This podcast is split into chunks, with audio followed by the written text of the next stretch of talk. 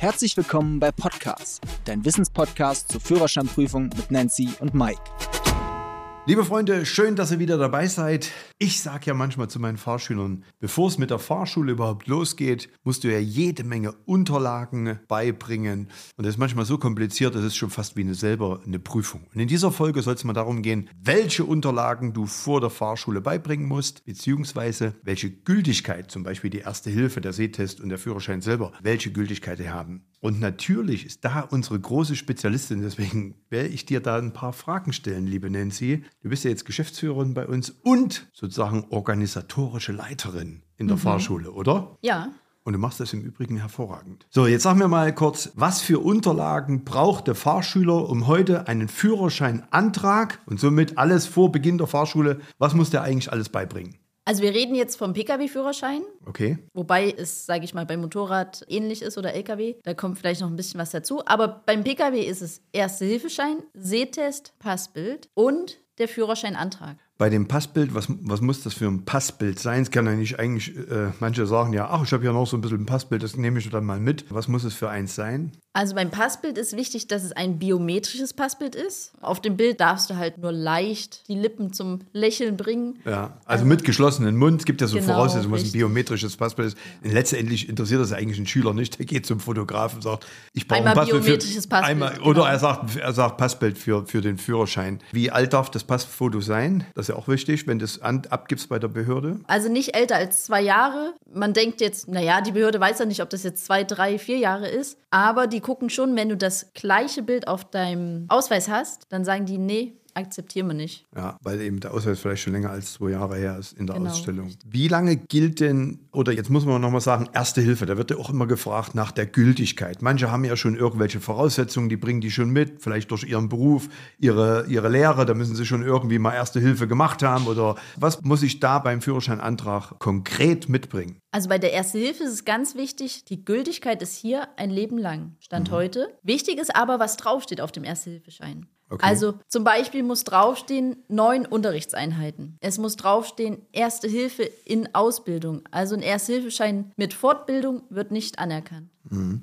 Also ich glaube, was viele nicht wissen, ist, dass es für alle Führerscheinklassen, ob Motorrad, Pkw, Lkw oder Bus, es nur einen einzigen Kurs für Erste Hilfe gibt, der neun Unterrichtseinheiten dauert. Demzufolge musst du da nicht jetzt für Lkw oder Bus, wie es früher war, zwei Tage machen. Genau. Und es muss draufstehen, Paragraph 19 Fahrerlaubnisverordnung, die nämlich besagt, für die Unterweisung in Erste Hilfe, für die Erteilung der Fahrerlaubnis aller Klassen. Also das muss definitiv draufstehen. Okay. Dann ist noch wichtig die Originalunterschrift und wenn drauf steht Stempel, dann auch der Originalstempel. So, dann war noch wichtig, weil die Frage kommt auch immer, ist denn Erste-Hilfe-Ausbildung online Wird es anerkannt? Wird es anerkannt bei der Führerscheinstelle? Also es wird definitiv nicht anerkannt und es wird auch nicht anerkannt ein Duplikat. Also es muss auch immer im Original vorliegen. Online wird deshalb nicht anerkannt, weil du natürlich online nicht so direkt an der Puppe üben kannst. Also diese Wiederbelebung, diese Herzdruckmassage und so weiter, das geht eben nur an der Puppe direkt offline und nicht online. Deswegen gibt es keine Anerkennung eines Online-Kurses. Genau. Okay.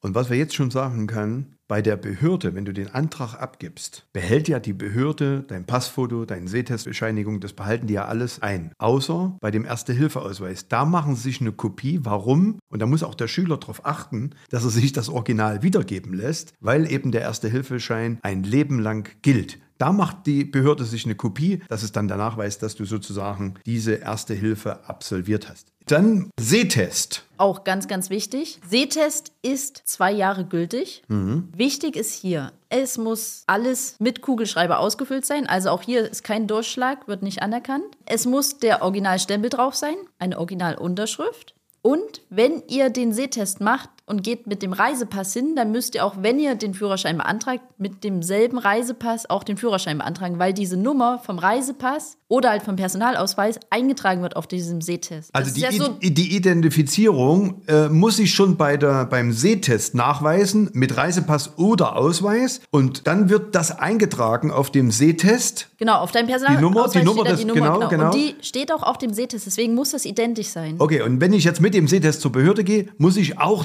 den den Ausweis oder den Reisepass entsprechend mitbringen, je nachdem, So wie ich es. mich identifiziert habe. Genau so ist es. Also ist einiges zu beachten. Gell? Gut, fassen wir nochmal die Kürze zusammen. Welche Unterlagen benötige ich also? Also du brauchst den Erste-Hilfeschein, der ist ein Leben lang gültig. Du brauchst einen Sehtest, zwei Jahre Gültigkeit. Biometrisches Passbild, auch zwei Jahre Gültigkeit. Und den Führerscheinantrag, den bekommst du immer von deiner Fahrschule. Genau, weil da wird auch abgestempelt, wo du dann deine Ausbildung machst. Wie lange dauert eigentlich nochmal die Beantragung des Führerscheins? Das ist ja auch ganz unterschiedlich. Es ist von Behörde zu Behörde ganz, ganz verschieden. Im Normalfall zwischen vier und sechs Wochen. Ach, was mir noch einfällt, wenn du den Führerschein machst und du hast ihn dann nach der praktischen Prüfung, gilt dieser Führerschein bei Neuerteilung immer nur 15 Jahre. Dann muss er nochmal getauscht werden. Liegt so ein bisschen daran, dass sich halt auch deine Optik verändert und damit muss immer aller 15 Jahre der Führerschein neu beantragt werden, ohne zusätzliche Prüfung wohlgemerkt. Genau, also es wird eigentlich nur der Führerschein getauscht mit neuem aktuellen Genau. Passbild. Ich habe noch eine Frage, was kostet eigentlich der Antrag bei der Fahrerlaubnisbehörde, wenn jetzt der Fahrschüler den Antrag bei der Behörde abgibt und hat alle Unterlagen vollständig, die wir aufgezählt haben, was muss er jetzt bezahlen? Genau, das ist natürlich auch abhängig, welche Klasse ich beantrage, aber wir bleiben jetzt mal beim Pkw-Führerschein. Kannst du ungefähr planen zwischen 50 und 80 Euro, je nachdem, ob du halt zum Beispiel die Klasse B197 machst oder Klasse B. Und dann ist es auch entscheidend, machst du das begleitende Fahren. Für jede Begleitperson fallen unter Umständen auch nochmal 10 Euro extra.